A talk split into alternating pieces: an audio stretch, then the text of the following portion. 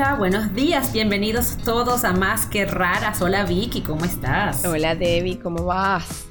Bien, hoy trabajando desde la Universidad de Pensilvania. Yo trabajo en el Orphan Disease Center, como ustedes saben, y hoy estoy llamándoles directamente desde la universidad. ¿Cómo estás tú? ¿Cómo están las cosas por Florida? Muy bien, ya saliendo de una gripa fuerte, pero ya mucho mejor. ya tengo un este poquito mejor de voz. Este invierno ha sido fatal. Tenaz, tenaz, tenaz. Bueno, hoy, aparte de ser fatal, no estamos tan mal porque hoy estamos hablando con una gran amiga, amiga de Cher, paciente, médica en Argentina, que tiene todos los, todos los cuentos que nos van a contar de su enfermedad y de su historia. Su nombre es Julieta Bombín Sayago. Ella es de Argentina, como digo, y tiene, está viviendo ahora en Estados Unidos, en Connecticut y nos va a contar un poco sobre ella, sobre por qué está, como, cuál es su, su, trabajo con las enfermedades raras y creo que eso va a ser súper interesante. Y la verdad es que esta es una entrevista especial porque tenemos una paciente contando su historia que no solo eh, nos cuenta su perspectiva, pero también cómo le cambió la vida y decide estudiar medicina y luego venir a este país para para ejercerla. Entonces, maravillosa la invitada del día de hoy. Y bueno, nuevamente soy Vicky Arteaga, directora para América Latina del Fondo de Investigación SINGAP. Y aún más importante, soy la mamá de Amelia, que fue diagnosticada con SINGAP 1 hace cuatro años. Así, que no se pierdan hoy el episodio de Más que Raras, un podcast hecho por latinas para latinos. Bienvenidos. Bienvenidos todos. Hola, buenos días, bienvenidos todos a Más que Raras. Hola Vicky, hola Julieta. Hola, muy buenos días, Debbie, Julieta. Gracias por acompañarnos el día de hoy. Muchas gracias por la invitación. Qué bueno que estamos aquí. Hoy estamos con Julieta Bombín Sayago. Es una chica de Argentina que tiene muchísimas conexiones con las enfermedades raras y bueno, hoy tenemos muchas ganas de hablar con ella y y le agradecemos un montón que esté con nosotras hoy en Más que Raras. Julieta, cuéntanos un poquito de ti, de, de, dónde vienes y un poquito de tu conexión con las enfermedades raras, por favor. Eh, sí, por supuesto. Bueno, mi, nombre es Julieta y yo vengo de Argentina. Nací en una ciudad llamada Colón, en la provincia de Entre Ríos. Y bueno, mi conexión con las enfermedades raras es muy personal debido a que yo tengo eh, glucogenosis tipo 1A. Cuéntanos un poquito de esa enfermedad para todos los oyentes que no, que no la conocen o que nunca la han escuchado nombrar o que la saben un poquito de ella. Nos encantaría saber un poquito más de tu enfermedad, si puedes contarnos. Sí, eh, bueno, la glucogenosis hay, un grupo de enfermedades, la que yo tengo es la tipo 1A y es una enfermedad considerada metabólica. Eh, el problema se radica en el hígado eh, principalmente, pero también hay otros órganos afectados y hay una deficiencia eh, de la enzima glucosa 6-fosfatasa, que es la última enzima que, digamos, de la glucogenolisis y es la que le quitaría el grupo fosfato a la glucosa y permitiría que la glucosa vaya hacia la sangre. Eh, con lo cual, eh, esa pequeña modificación, o sea, esa, esa, digamos, mutación en un solo gen hace un cuadro, digamos, de muchos signos y síntomas, pero entre ellos el más importante es hipoglucemia en ayunas. Julieta, ¿y cuándo te diste cuenta? ¿Cuándo fuiste diagnosticada?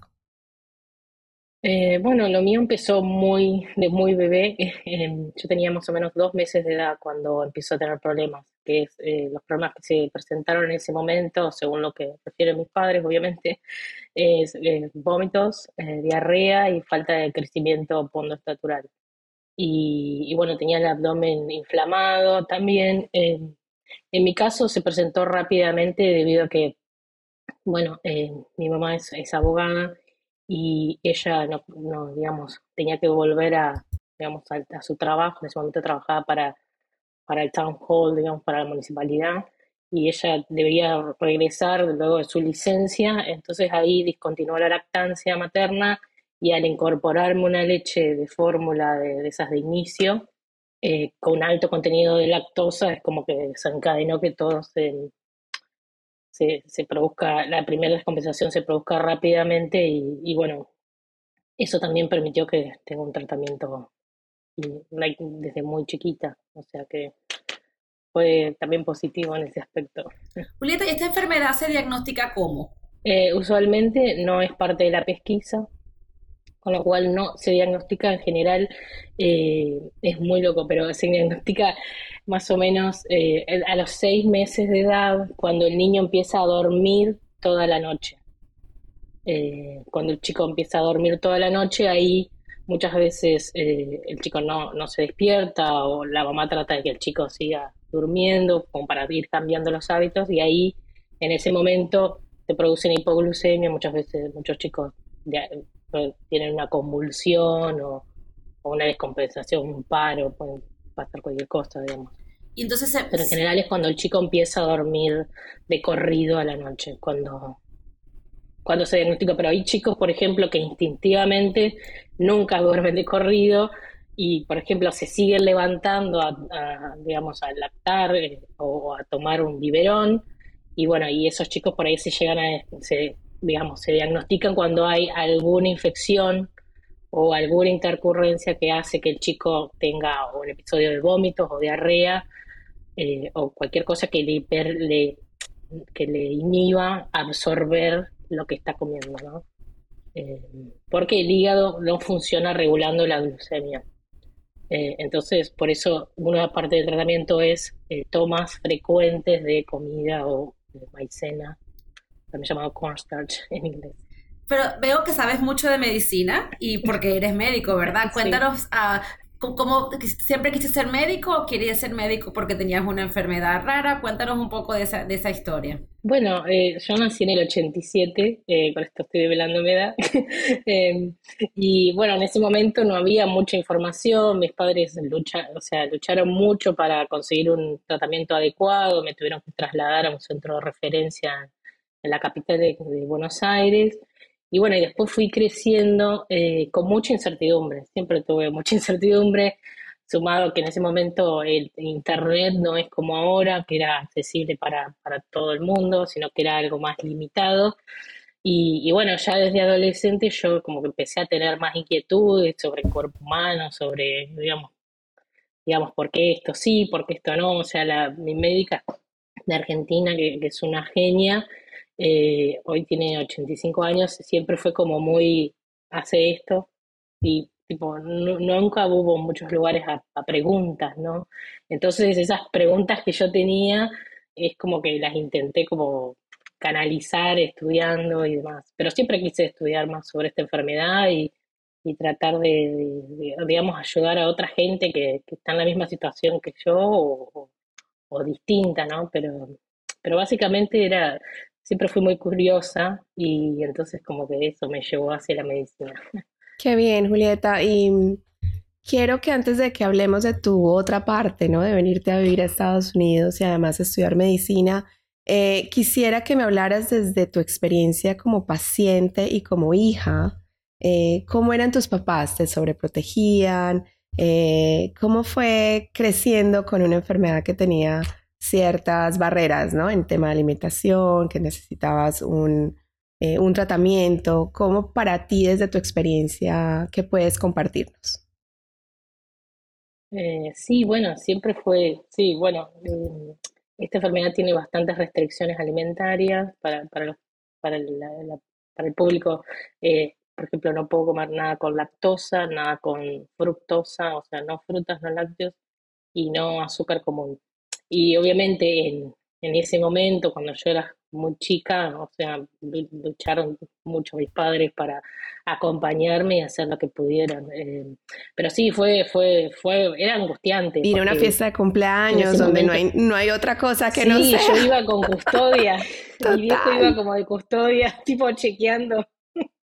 Eh, que digamos que, bueno, que consigue el tratamiento, pero bueno, a veces hoy en día, hace un tiempo le pregunté a mi mamá, y mamá, ¿cómo era yo de chica? Porque, o sea, yo me acuerdo de yo adolescente, que fui bastante rebelde, ellos lucharon bastante conmigo en la adolescencia, porque bueno, también por el tema de, la identidad, del pertenecer y eso, eh, la adolescencia fue, fue fue difícil, pero ella me decía, no, vos de chiquita eras re obediente, nosotros decíamos no y vos no lo tocabas, me dijo. O sea, eso es muy bien de vos, me decía, porque nosotros decíamos esto no y vos como que respetabas todo. Después cuando eras más, cuando fuiste más grande, obviamente es normal, ¿no? Revelarse.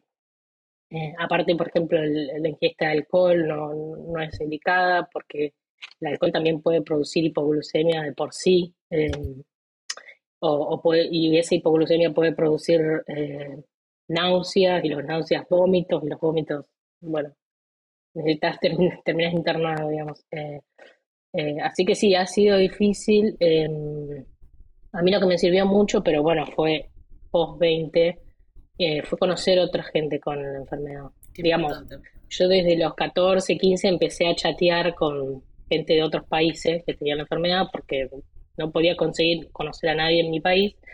Y bueno, eso me ayudó como para saber, bueno, hay otra gente con lo mismo, eh, ellos están, o sea, ellos están de esta forma, yo de esta, hablábamos de los distintos tratamientos que teníamos y todos estábamos haciendo lo mismo. Eh, porque bueno, uno siempre le queda la duda, che, habrá algo más que uno no sabe. Y, y bueno, y ya además de grande conocí a otra gente con, con otros pacientes con lo mismo que yo y hoy en día tengo amigos que, tienen lo mismo y a todos nos pasaba lo mismo, todos teníamos como las mismas las mismas inquietudes, teníamos ganas de comer las mismas cosas y bueno, era difícil, pero bueno, hoy en día, hoy en día yo creo que gracias, o sea, eh, debido a que hay tantas eh, personas con diabetes o que síndrome metabólico, hay cada vez más y más opciones que, pueden ser consumidas por, por nuestra enfermedad y otras también, ¿no? Eh, o sea que eso por ahí es una algo una posibilidad más que antes no estaba, digamos. Qué bueno la comunidad, ¿no? Pero y una pregunta, ¿Hay ahora algún tratamiento? ¿Estás ahora, ha cambiado algo en el tratamiento de tu enfermedad en los últimos años o es todo basado en dieta todavía? Y por ahora, eh, bueno, hay una, digamos, yo tomo maicena cada cuatro horas, cierta cantidad de, gramos, pero también hay una, hay una nueva maicena que es una, eh, una nueva maicena creada en el laboratorio que permite que muchos pacientes, eh, no solo de este tipo, sino de otros, puedan tomarlo a la noche y dormir ocho horas de corrido. Y después, bueno, se están haciendo investigaciones también. Eh, hay investigaciones nuevas, pero, pero bueno, todavía nada ha salido al mercado. Julieta, ¿cuántos pacientes más o menos hay a nivel mundial? ¿Hay una organización también de pacientes?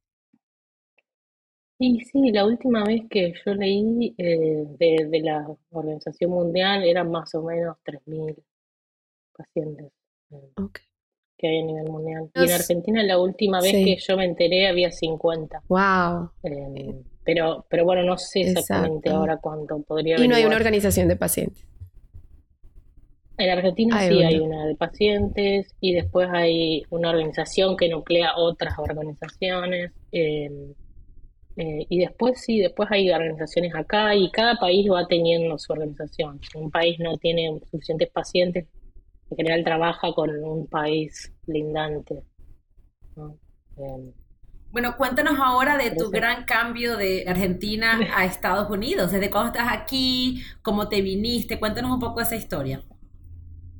Bueno, em, yo, bueno, estaba, cuando estaba haciendo la, bueno, siempre quise estudiar medicina, ¿no? Terminé, empecé a hacer la residencia y cuando estaba haciendo la residencia me entero de la existencia del programa global de glucogenosis y bueno, veo una de las personas que trabajaba ahí, después lo veo en otros congresos y así eh, finalmente después me invitan a hacer un shadow aquí y bueno, llegué aquí y mm, después me invitan a trabajar y bueno, desde que me he mudado ha sido todo un cambio básicamente porque, bueno, parte de, esta, de este tratamiento también es la alimentación, entonces, bueno, es otras comidas, otras, eh, otros aditivos, otras cosas que hay que estar, digamos, eh, pendientes y, mirando, ¿no? Eh, ¿no? Y para mí ha sido un cambio muy bueno. yo en Argentina practicaba la medicina y, bueno, y trabajaba mucho, hacía guardias y eso también no me, no, era que me hacía, no me hacía muy bien a la, digamos, a mi fisiología, porque era mucho estrés, ¿no? Trabajar muchas horas, ¿viste?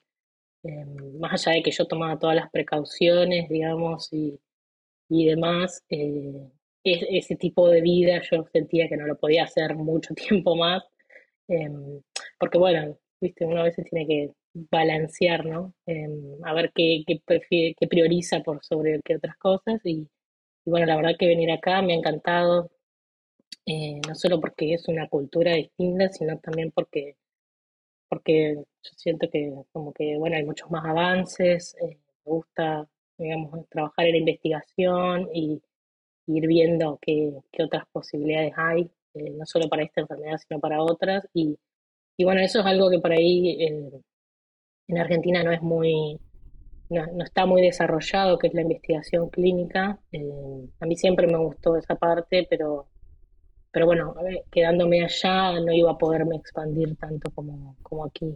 Eh, así que bueno, ha sido un buen cambio, me gusta, estoy disfrutando mucho y, y bueno, trabajar con la comunidad también me, me, me, produce esa gratificación personal de que como que estoy eh, en cierta forma, eh, bueno, yo me siento una privilegiada, eh, no solo porque, bueno, accedí al tratamiento, accedí a la educación y otras cosas, sino que también, bueno, por poder estar acá, así que siento que esto de estar pudiendo devolver de alguna forma a la comunidad, o bueno, esparciendo el conocimiento, o, asesorando, ¿no? Desde mi experiencia personal, ha sido muy gratificante también.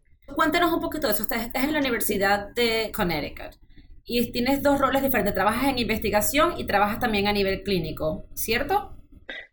Eh, yo trabajo en eh, yo trabajo para el Hospital de Niños, eh, Connecticut Children's, y ahí coordino estu estudios clínicos. Yo acá no, no ejerzo la medicina, uh -huh. sí, sí, coordino sí, claro. los estudios clínicos. Y parte de estos estudios clínicos se desarrollan en la Universidad de Connecticut, eh, porque son en adultos. Y, y, bueno, sí, y en, en, la Universidad de Connecticut también soy, soy instructor, eh, así que sí hago como, estoy en los dos lados. Claro, y si trabajas sí, con pacientes, bueno. ¿te, has tenido la oportunidad de trabajar con algún paciente hispano en, en tu comunidad? Sí. Cuéntanos un poco de esa interacción. Sí.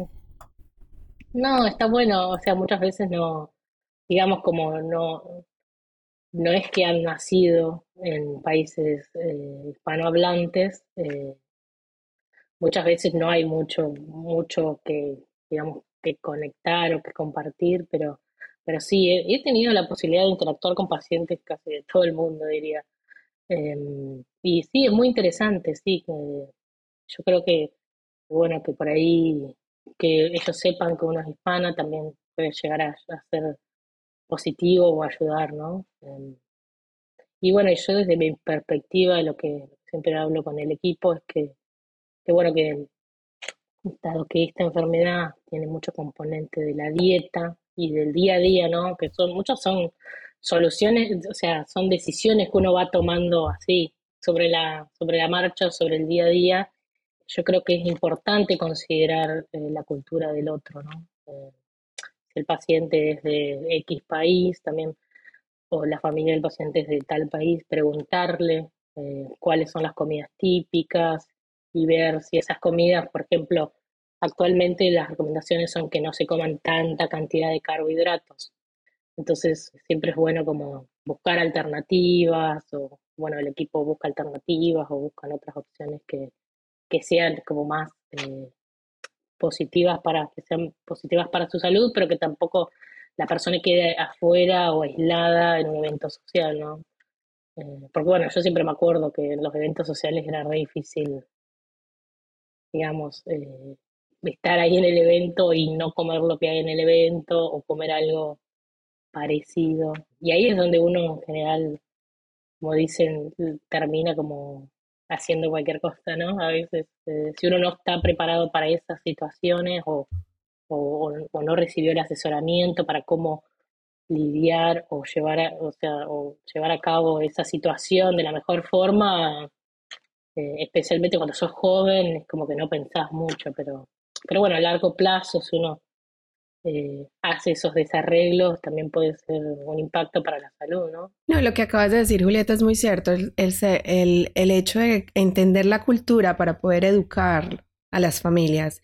Y eso es crucial. Hace, recientemente estuve hablando con una familia eh, de Bangladesh y para ellos también es muy importante y con una sobrina con una enfermedad rara de origen metabólico también hablaba de lo mismo, que era muy difícil educar a los tíos, a las, a las, a las esposas de los tíos, a los primos, y que cuando se re reunían era súper complicado porque para ellos entender que había limitaciones en, en, la comida, en las porciones, en el peso, para, para la niña, pues era, era muy complicado y volvía a insistir que era difícil que la familia entendiera, pero como vivían con los abuelos, porque siendo los abuelos tan importantes a la hora de dar la comida y de dar amor, porque no estamos hablando de solamente una cultura hispana, que es muy de nosotros, pero también de otras culturas, em, era complicado. Como la niña vive con los abuelos, pues los abuelos entienden de primera mano la importancia de, la alimentación para mantener a la niña regulada, pero nuevamente, para no hacer esta intervención muy larga, es la importancia de educar y, como bien dices, eh, entender desde, desde la otra perspectiva la cultura para poder buscar eh, alternativas, eh, cosas. Entonces, ¿tienes alguna experiencia que puedas compartirnos? Y sí, bueno, no, yo digo algo de lo personal. por ejemplo, cuando no sé, cuando nos juntamos o nos juntamos con mi familia, cuando voy a visitarlos, es como que a veces uno arranca a comer a las 10 de la mañana y termina a las 8, o sea, como que a veces nunca termina y siguen trayendo comida y siguen trayendo comida. Y, y muchas veces eh, pasan que hay como encuentros espontáneos, ¿no? Como que, bueno, vas a la casa de un familiar y de pronto hizo una super comida y bueno, ya te quedas y bueno, y almuerzo y cena. Y no, es, es muy difícil, la verdad que en lo personal yo lo que hago es que, bueno, siempre, digamos, llevo conmigo la maicena, ¿no? Que es mi tratamiento y, bueno, llevo snacks o cosas que yo podría comer en el caso de que me encuentro en un evento donde no hay nada que pueda comer. O sea, siempre como por precaución llevo cosas que en la mochila, ¿no? O en la cartera que, pueda llegar a comer. Y si yo sé que me voy a juntar tal día, que va a haber mucha comida o lo que sea, muchas veces trato de, digamos, de anterior anteriormente al evento, moderarme y por ahí no comer tanta cantidad porque sé que después en el evento voy a comer y bueno, obviamente debido a que esta enfermedad tiene problemas con la glucemia, obviamente me monitorizo y chequeo, digamos, de que eso vaya bien. Em, pero creo que básicamente llevar cosas que uno sepa que puede comer o saber que uno tiene, por ejemplo, no sé, eh, no sé, una alternativa de un postre, ¿no? Un postre común yo no lo puedo comer, pero yo siempre me llevo, qué sé gelatinas o cosas que yo sé, siempre tengo, por ejemplo, en mi auto gelatinas o cosas que yo sé que sí puedo comer, entonces si se da la, si surge algo, se da algo, bueno, tengo ahí el acceso a eso, ¿no? Porque más allá de que mm, por ahí uno, o sea, por ejemplo, yo a veces no estoy como acostumbrada a comer cosas dulces, a veces cuando veo a otras personas comiendo digo, uh, yo también quiero comer algo, entonces ahí saco lo que, algo, alguna opción que sea como saludable para mí, digamos, que sea indicada para mí. Sabes, siempre hay más que raras, hablamos mucho de la representación, pero en tu caso representas como latina, pero también como paciente. Y qué cosa tan importante poder hablar con un paciente y explicarle, yo hago lo mismo, yo sabes, esto es lo que yo hago, yo te entiendo, yo te recomiendo, sabes, todas esas cosas que, que ayudan la cultura. Pues me estoy imaginando llegar yo casi a casa de mis papás y dijera yo no puedo comer, yo no sé qué harían. ¿Cómo me dan al amor? Si me han dado amor toda mi vida con, comida, creo que se volverían no, locos. No, que aparte puede ser interpretado como, como un desprecio, ¿no? Nuestra cultura puede ser interpretada como un desprecio. Eh, entonces como que es, difícil, eh, bueno, decir no y también es difícil como, como que todos entiendan. Tampoco se puede esperar que todos entiendan. Yo creo que uno tiene que, bueno, hacer el esfuerzo y si no entra la información... Es el esfuerzo de sensibilizar, pero hay personas que simplemente no, no, no lo entienden. Claro, o bueno, yo creo que para esta enfermedad la, adolescente, la adolescencia es una etapa crítica porque, bueno, en la adolescencia uno siempre como busca pertenecer, quiere ser parte y, y una parte de ser parte también es como hacer las mismas cosas que hacen los adolescentes, que muchas veces pueden ser eh, complicadas para la salud. Em, a mí lo que me ayudó mucho fue hacer terapia, eh, como para aceptar, ¿no? Aceptar, bueno, esto es algo que está conmigo, que va a seguir hasta que aparezca un nuevo tratamiento o una cura y, y bueno, cómo lidiar, ¿no? El día a día, ¿no? Y eso que dices de la terapia es 100%, 100%. La terapia es súper importante para todos, tanto para los familiares como para los pacientes, en todo su proceso de aceptación y de entendimiento y que es una realidad, o sea, sea lo que sea, es la realidad con la que tienes que enfrentarte, ¿no? Y, y que cómo puedes eh, tener mejores herramientas a nivel emocional. Sí, no, y algo que me preguntaste que yo no, no, no contesté es que mis padres siempre fueron muy sobreprotectores. Eh, yo era la más chica, eh, éramos dos, somos dos hermanos, yo era la más chica, era como la rara, la que tenía el problemita toda la vida, en una ciudad chica donde todos me conocían, porque todos sabían, uy, esa es la chica que eh, a veces que cae internada y esas cosas, viste, con las descompensaciones, porque cuando sos chiquito te agarra una diarrea y terminas mm. internada, o, o, un cuadro gastrointestinal y terminas internada. Em.